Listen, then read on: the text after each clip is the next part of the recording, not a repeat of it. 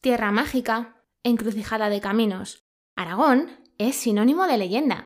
Los ecos de miles de historias todavía resuenan en cada uno de sus rincones. Solo tenéis que prestar atención y dejaros llevar. Bienvenidos y bienvenidas a un nuevo podcast de Aragón, historias y falordeas.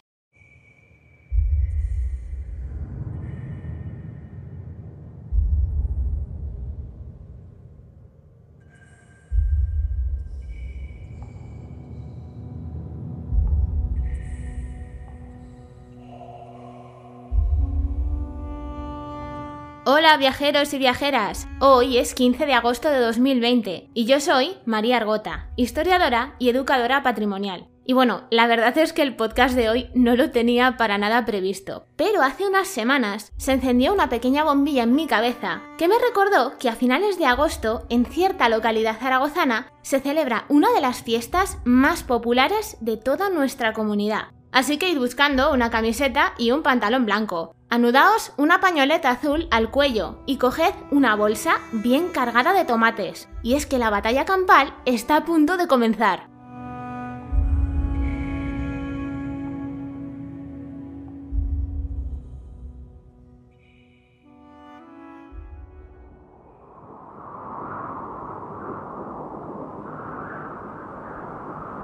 Se dice en Aragón que el cierzo, ese viento del norte tan frío que sopla durante buena parte del año con muchísima fuerza, viene de un lugar especial. Un punto que junto al macizo del Turbón, en la provincia de Huesca, y el pico Jabalón, en la de Teruel, está considerado una montaña mágica. Os hablo, como no podía ser de otra manera, del Moncayo. Su silueta se reconoce aunque estés a cientos de kilómetros de él. De hecho, yo lo veo muchísimos días cuando cruzo el puente de piedra de Zaragoza. Y es que esta gran mole es inconfundible. Frontera natural entre los reinos de Aragón y Castilla, se dice de él que es una roca inmensa, con la que el mismísimo Hércules acabó sepultando debajo al gigante Caco en medio de una batalla. Mitología aparte, el Parque Natural del Moncayo es uno de los espacios naturales más visitados de todo Aragón. De hecho, y si sois amantes del senderismo, sabed que desde aquí podéis hacer un montón de rutas, aunque seguramente la más conocida de todas es la que partiendo desde la ermita de la Virgen del Moncayo llega hasta su cima, donde vais a poder disfrutar de unas vistas espectaculares. A ver, yo no os voy a mentir, las tierras del Moncayo siempre han estado rodeadas de un halo de misticismo, que allá por el siglo XIX atrajo hasta ellas a personajes tan ilustres como los hermanos Becker. Los dos buscaron refugio en una de las abadías cistercienses más impresionantes de todo Aragón, el Real Monasterio de Santa María de Veruela, que tuvo mucha influencia en parte de la colección de grabados de Valeriano y que sirvió de inspiración a Gustavo Adolfo para escribir su obra Cartas desde mi celda o varias de las historias que incluyó en rimas y leyendas. No muy lejos de este monasterio encontraréis el hogar del gigante Caco, aunque para eso vais a tener que ir hasta Los Fallos, una pequeña localidad que presume de tener la cueva en la que vivía este personaje que tantísimos quebraderos de cabeza le acabó dando a Hércules. Y también, relativamente cerca de Veruela, se encuentra un lugar que es sinónimo de brujería, Trasmoz, una localidad famosa, además de por sus muchas historias sobre brujas, por ser el único pueblo de España oficialmente declarado maldito y excomulgado por la Iglesia Católica, que todavía lo sigue considerando así. La verdad es que estas tierras tienen rincones únicos que darían para más de un podcast, y seguramente en algún que otro episodio volveremos por aquí. Pero ahora nos vamos hasta Tarazona, que es la ciudad de la que la comarca toma parte de su nombre que esta razón hay en Moncayo, por si os estabais preguntando cuál era. Gustavo Adolfo Becker la comparó con Toledo, y es que no es para menos, que su patrimonio es excepcional. Si venís por aquí, no podéis marcharos sin haber visitado la Catedral de Nuestra Señora de la Huerta, que se cerró al público en 1984 para una restauración muy necesaria, y no volvió a abrir hasta hace bien poquito, nada menos que 2011. Y aunque los trabajos todavía siguen, el resultado hasta la fecha es impresionante y ha sacado a la luz auténticos tesoros. No muy lejos de ella está la Plaza de Toros Vieja de Tarazona, que es del siglo XVIII. Si la miráis, tiene forma de octógono. Y sí, ya sé que no es una forma muy habitual para un espacio de estas características, pero eso se debe a que ocho familias pudientes de la ciudad le piden permiso al ayuntamiento para construir una serie de viviendas que daban a un patio interior en el que se hacían actividades taurinas. Ya no se utiliza para esto desde el siglo XIX, pero en ella siguen viviendo personas y ahora es escenario de actos culturales.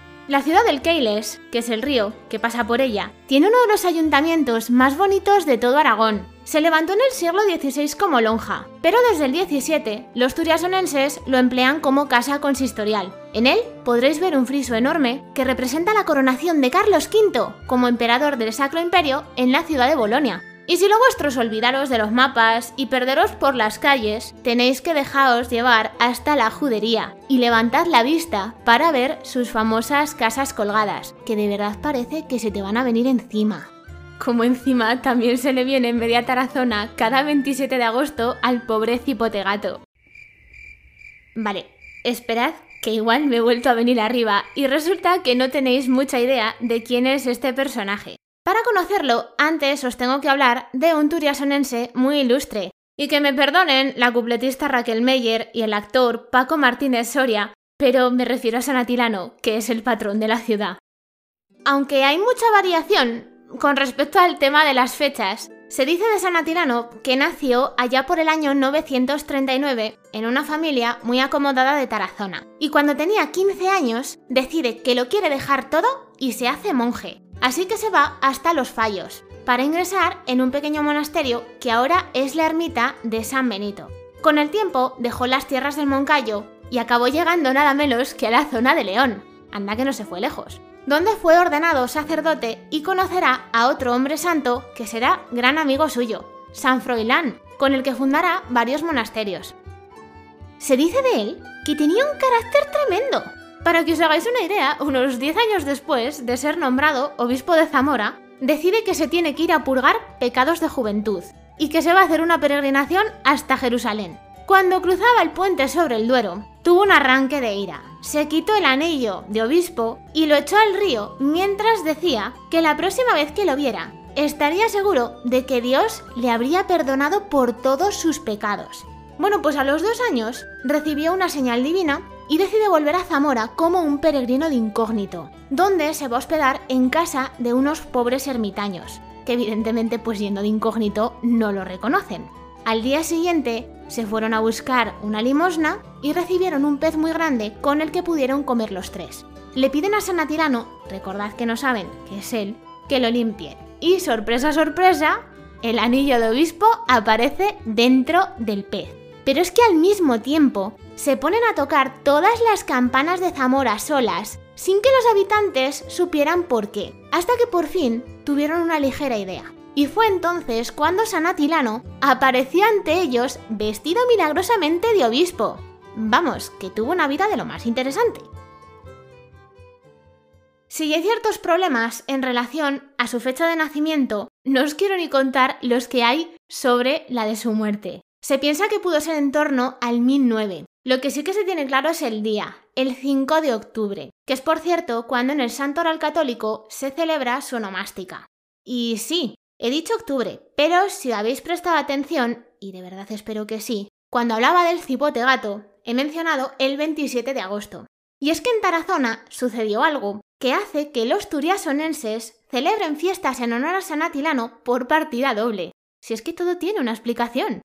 Ya sabéis que a lo largo de buena parte de la historia, uno de los objetos de mayor prestigio que podían tener iglesias y localidades eran las reliquias. Bueno, pues allá por el siglo XVII, el Cabildo de Tarazona se pone en contacto con el Obispado de Zamora para que le mande alguna reliquia de su hijo más ilustre. Después de un largo viaje, un 8 de agosto de 1644, un fragmento de uno de los brazos de San Atilano llega a Tarazona. Durante 20 días, la reliquia se guarda en la iglesia de San Miguel, hasta que el 28 de agosto se lleva en solemne procesión a la catedral.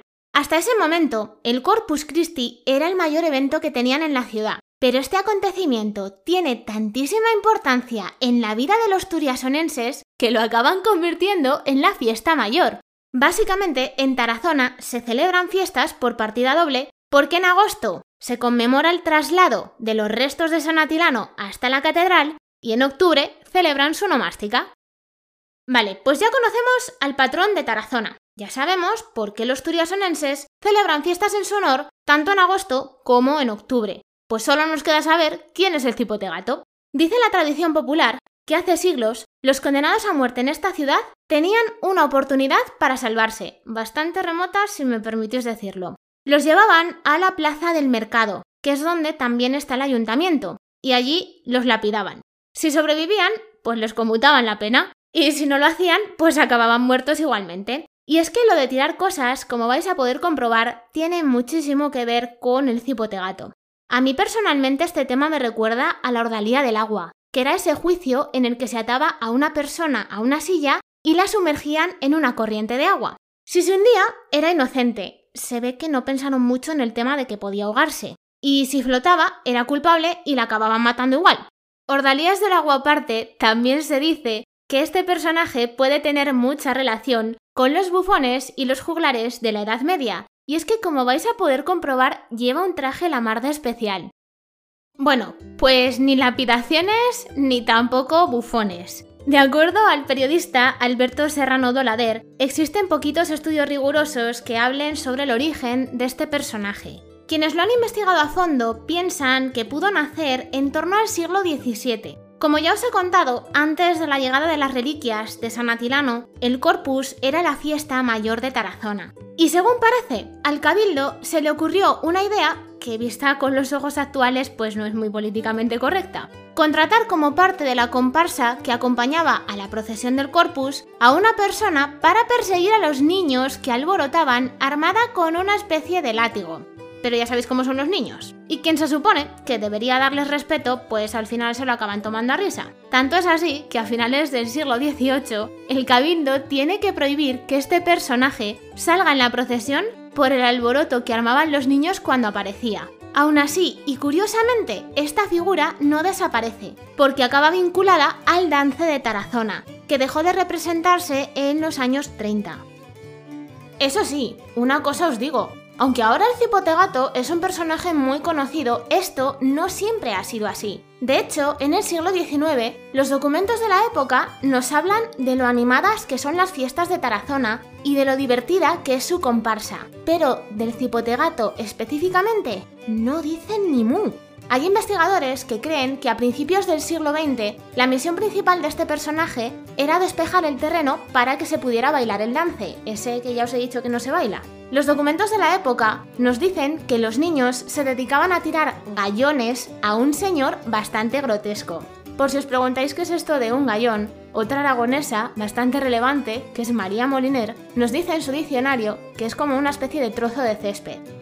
Parte importante de las fiestas de Tarazona han tenido y tienen como epicentro lo que durante mucho tiempo fue la plaza del mercado, que es por cierto donde está el ayuntamiento. Y es que, si os acordáis, os he dicho que este edificio nace como lonja, pero un siglo después, los turiasonenses empiezan a emplearlo como casa consistorial.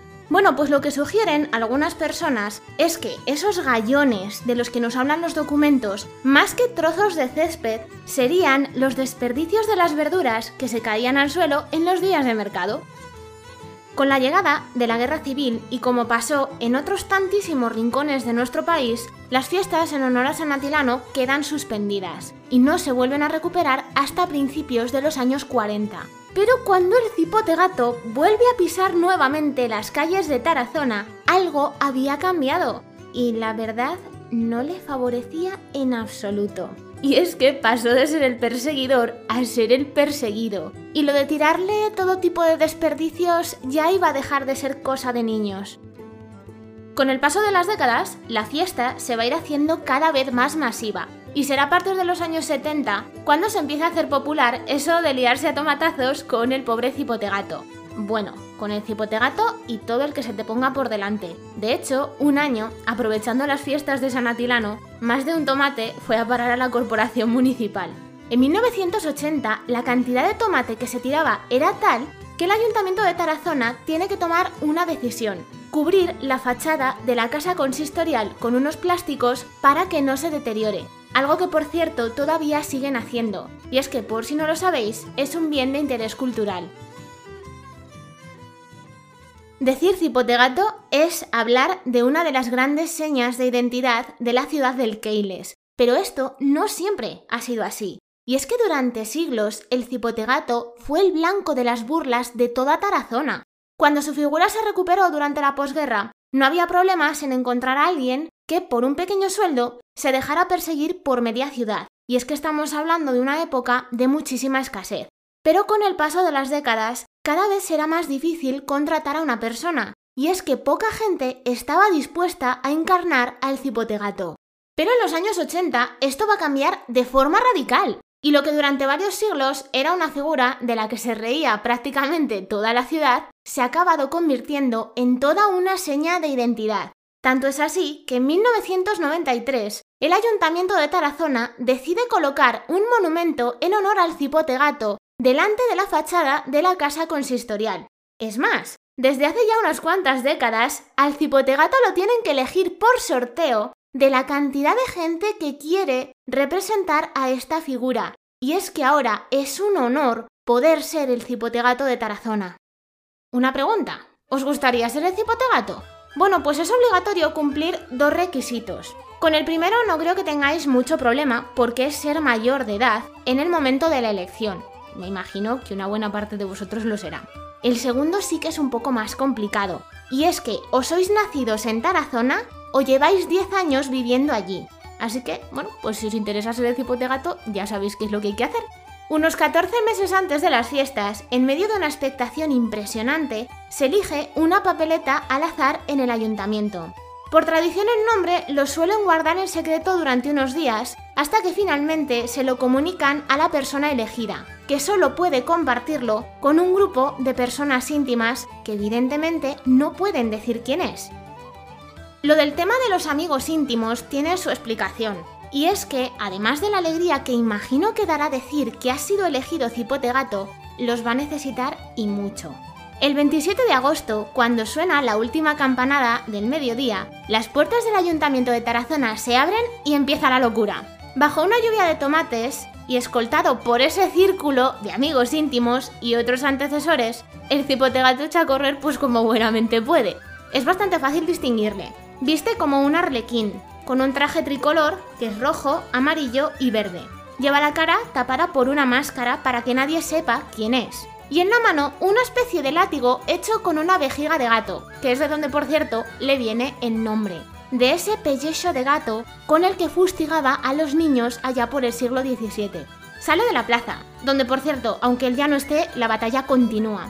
Y durante más o menos unos 15 minutos, siempre acompañado por su escolta, va recorriendo diferentes lugares de Tarazona que tienen un significado especial para él, vuelve otra vez a la plaza y como puede llega hasta su monumento donde se sube para saludar a todos los que están allí. Vuelve otra vez dentro del ayuntamiento y así es como empiezan las fiestas en honor a San Atilano y por fin el cipote gato puede desvelar su identidad al mundo. Ahí donde las tenéis, las fiestas de Tarazona tienen un doble reconocimiento. En 1998, el gobierno de Aragón las distingue como fiesta de interés turístico de nuestra comunidad. Y en 2009 es la Secretaría de Estado de Turismo la que las declara fiesta de interés turístico nacional. Y es que no es para menos. Además de multitudinario, es uno de los eventos más reconocidos dentro y fuera de nuestra comunidad, que cada año atrae a miles de personas que están dispuestas a batirse a tomatazos con el pobre cipote gato y con quien haga falta. Eso sí, como ha pasado con otras tantas y tantas fiestas, este 2020 el cipotegato tendrá que esperar hasta el año que viene para volver a las calles de Tarazona. Y es que las fiestas en honor a San Atilano se suspendieron con muchísimo pesar el pasado mes de mayo. Pero una cosa os digo, si las circunstancias lo permiten, el 27 de agosto de 2021, turiasonenses y visitantes estarán esperando con más ganas que nunca esa última campanada de las 12 del mediodía volverá a desatarse la batalla y el cipotegato recorrerá una vez más las calles de Tarazona. Bueno, yo me despido por hoy. No sin antes agradeceros eternamente que escuchéis este podcast. Si queréis más información sobre la figura del cipotegato, sobre la comarca de Tarazona y el Moncayo, o tenéis alguna duda, podéis escribir a consultas o contactar a través de los perfiles de Aragón Historias y Falordias en Facebook e Instagram. Os espero en un par de semanas. Que paséis un día de leyenda.